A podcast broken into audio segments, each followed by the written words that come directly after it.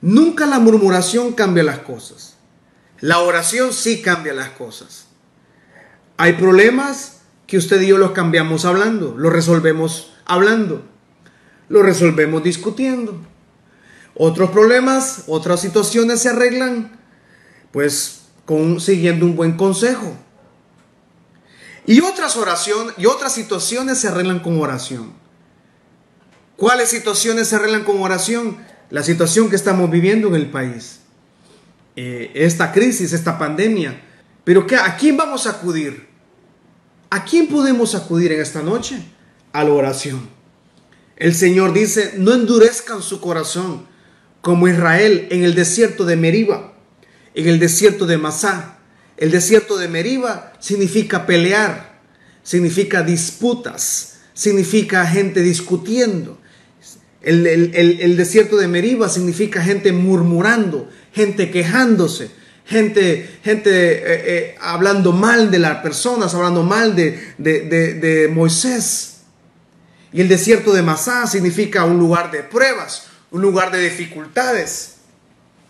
Y, extrañamente Dios le dice, dice a través del salmista, cuando ustedes estén en dificultades en el desierto de Masá, cuando ustedes se encuentren en el desierto de Masá, en el desierto de las pruebas y dificultades, no endurezcan su corazón y terminen viviendo en el desierto de Meriba, que es el desierto de las discusiones, es el desierto de la frustración, es del enojo, es el desierto donde la gente termina cometiendo errores graves porque, porque terminan accionando de acuerdo a lo que su corazón ha acumulado.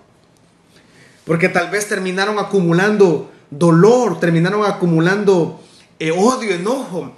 Y cuando viene el desierto de Masá, que es la prueba, entonces, terminan comportándose o terminan hablando, terminan diciendo o haciendo cosas de acuerdo a lo que su corazón había guardado. Éxodo 17, 1 en adelante dice, toda la congregación de los hijos de Israel eh, eh, partió del desierto de Sin por sus jornadas, conforme el mandamiento de, de Jehová. Y dice que acamparon en Refidín y no había agua para que el pueblo bebiese. Venimos de Salmos capítulo 95, donde se menciona que no endurezcamos el corazón como Israel en el desierto de Masá y de Meriba. Y se, se refiere a Éxodo 17. Se refiere al, al momento que Dios manda a Moisés y a Israel al desierto, a Refidín, al lugar de descanso. Versículo 2. Dice que acamparon en Refidín, el versículo 1 de 17 dice, y no había agua para que el pueblo bebiese. Había un problema, estaba en el desierto, habían eh, miles, casi o más de un millón de personas en el desierto, eh, no tenían ellos salida, no tenían solución, estaban la muerte, estaba en el desierto, no había nada.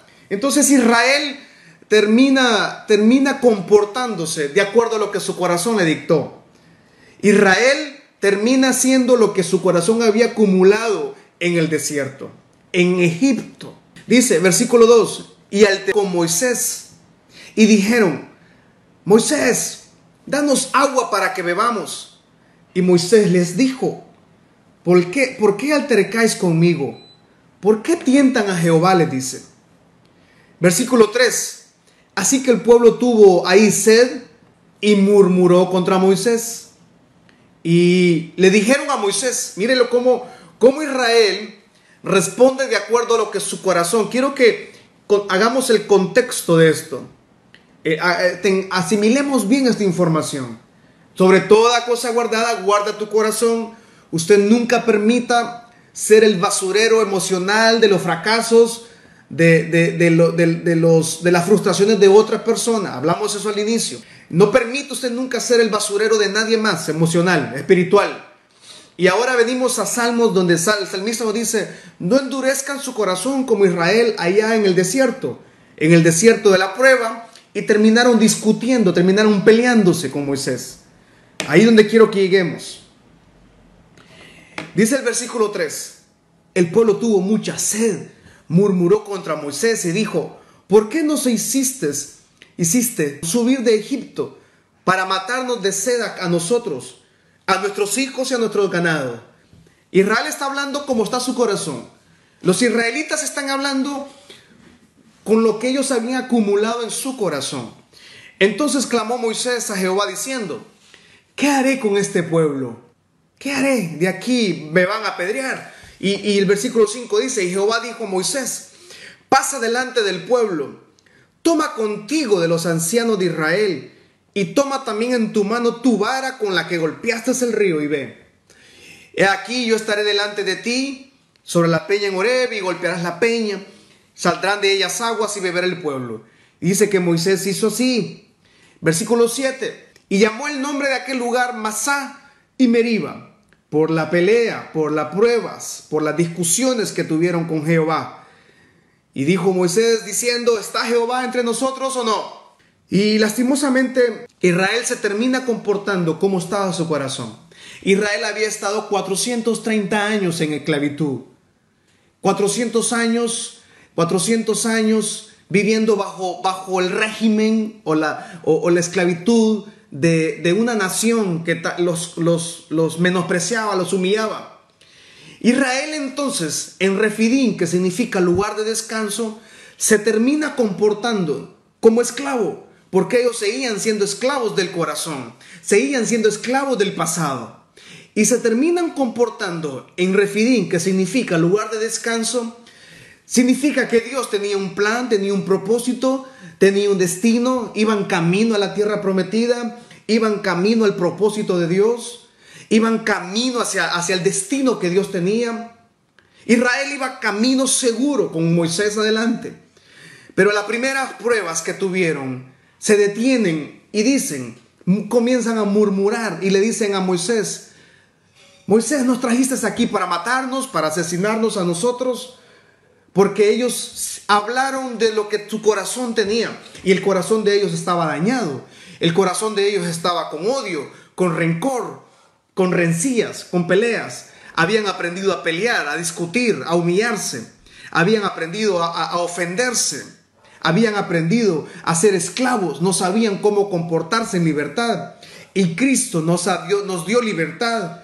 Cristo nos dio una nueva vida. Cristo nos dio vida en abundancia. Usted y yo tal vez vivimos en una nación con muchas limitantes. Usted y yo vivimos en una nación con muchos problemas, pero no somos esclavos del, sistema, no somos esclavos del pecado, somos hijos de Dios y en esta ciudad, en este país y en medio de esta pandemia, Dios seguirá siendo fiel con su pueblo, Dios seguirá siendo fiel con sus hijos. En medio de esta situación, en medio de, esta, de, este temor, de este enemigo que no lo vemos, que no lo logramos ni siquiera sentir, en medio de esta situación Dios seguirá siendo fiel. Pero necesitamos revisar lo que tiene la bodega, lo que tiene nuestro corazón, lo que, tiene, lo que hemos acumulado en el corazón. ¿Por qué Moisés no murmuró, iglesia? ¿Por qué? ¿Por qué Moisés, por qué Moisés llega ahí mira que también no hay agua. Y Moisés pudo haberse también puesto a quejarse, es cierto, no hay agua. Nos vamos a morir, tienen razón, disculpen Israel, aquí vamos a morirnos todos. Llegó la pandemia y vamos a morirnos, sí, tienen razón, lo peor está por venir, sí, sí, lo sentimos, iglesia. O, mofarse de la iglesia, mofarse de los evangélicos. Sí, que, lo, que la iglesia tiene que hacer esto, los pastores tienen que... No, no, no, no. Nosotros dictamos, hacemos lo que el Padre está hablando en nuestras vidas. ¿Por qué Moisés no se quejó? ¿Por qué Moisés no murmuró? ¿Por qué Moisés no se, no se enojó contra Jehová y dijo, es cierto, amorámonos todos en Israel? Porque Moisés, recuerde que Moisés vivió en el palacio, ¿sí? Fue sacado de las aguas, él es, él es producto de un milagro del Señor, de hecho. En Éxodo capítulo 2, ¿verdad? Encontramos a Moisés eh, que él nace y cuando el niño nace dice que se, iluminó el lugar, la casa, se iluminó el hogar. Eh, Moisés cuando él nace, el poder de Dios literalmente se deposita sobre él. Moisés tiene, viene de, nace con el poder de Dios literalmente. Es rescatado de las aguas. Mire, mire la trayectoria de Moisés. Moisés saca de las aguas, se va a vivir al palacio, vive en el palacio. Él vivió en el palacio, recibió educación egipcia, eh, recibió formación intelectual, académica, en lenguas, en finanzas, en religión. Él recibe una de las mejores educaciones del mundo en ese momento, obviamente. Mire toda la historia de dónde viene Moisés, sacado de la, cuando él nace ya es un milagro, ¿verdad? Eh, cuando él nace ya Dios tiene, tiene el poder de Dios él sobre su vida. Luego es sacado de las aguas, es un milagro. Luego va a vivir al palacio, vive como príncipe. Él vivió como un príncipe egipcio. Luego de vivir como un príncipe egipcio, un día dice que está él viendo cómo maltratan a los israelitas, se molesta y se pelea, golpea a una persona defendiendo al, al israelita y lo asesina a la persona. Luego se dan cuenta, la gente se da cuenta que él tiene un, había cometido y él se da cuenta que la gente sabe lo que él había hecho y él huye a Madián. Y Madián eh, es, histórico también, va de un señor a, refugiarse a una comunidad eh, también secular. Y vive en Madián, cuando él llega a Madián, lo primero que le sucede a, a Moisés, mire qué interesante esto. Lo primero que le sucede en Madián a Moisés es que él está en Madián está en un pozo y hay unas señoras, unas jovencitas, perdón, eh, recogiendo agua cuando y él ve que las molestan otros, otros, unos hombres llegaron a molestar a las jóvenes. Eh, dice que él, él ve que, que están molestando en Madián a unas muchachas, huye y entonces él defiende, se pelea con todos los hombres y gana la pelea. ¿Por qué tenía toda esta fuerza Moisés? Porque él tenía el poder de Dios para enfrentar toda adversidad, para enfrentar toda crisis. Mire de dónde viene. De ser un príncipe, él termina entonces en, las cuidando ovejas ajenas. Éxodo capítulo 3, versículo 1 dice, un día Moisés estaba cuidando el rebaño de Jetro, su suegro. Quiere decir que Moisés había sido entrenado, procesado, de ser un príncipe, termina viviendo como un pastor de ovejas, pero no solo, solo eso, termina cuidando ovejas ajenas. Terminó cuidando las ovejas de su suegro. No eran ovejas de él siquiera. Termina haciendo todo un termina haciendo todo un proceso de su vida. Por eso entonces, en ese mismo, en el capítulo 3 de Éxodo, dice que Dios se le aparece en una zarza y Dios le habla. Le dice, le dice Dios, quita tu sandalia donde estás porque el lugar donde estás es lugar santo. Y Dios se le aparece en una, en una zarza. Él empieza a ver un milagro del Señor ahí. Él empieza a ver que algo está pasando. En el mismo lugar donde Dios después le va a hablar fuertemente. Dios entonces prepara a Moisés. Él ve quién es Dios. Lo, ve, que, ve que Dios está hablando a su vida, que Dios lo llama. Todo el proceso de Moisés, cuando él está frente a una peña con, el, con, todo, con todos los israelitas, él sabe que Dios puede hacer un milagro. Él sabe que Dios puede abrir, sacar agua donde sea. Moisés sabía que si no salía agua de la peña, iba a salir agua del cielo. Si no caía agua del cielo, iba a salir agua del desierto. Si no salía agua del desierto, las piedras iban a deshacer y iban a hacer agua. O sea, en otras palabras, él estaba listo, entrenado para el momento que estaba viviendo. ¿Por qué él no murmuró? ¿Por qué él no criticó a Dios? ¿Por qué él no se peleó? Israel escogió pelear. Israel escogió, escogió murmurar contra Dios. Moisés dijo, yo no voy a murmurar contra Dios. Él estaba seguro de que Dios iba a hacer un milagro. La pregunta para todos nosotros esta noche, ¿cómo se comporta nuestro corazón en esta pandemia?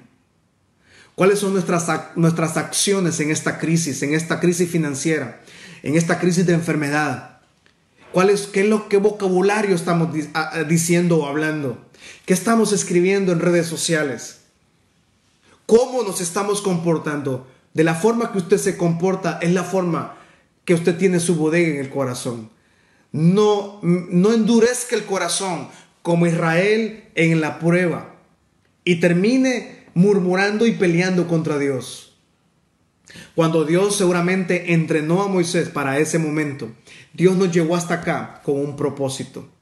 Dios nos tiene hasta acá con un propósito y ese propósito se va a cumplir en nosotros.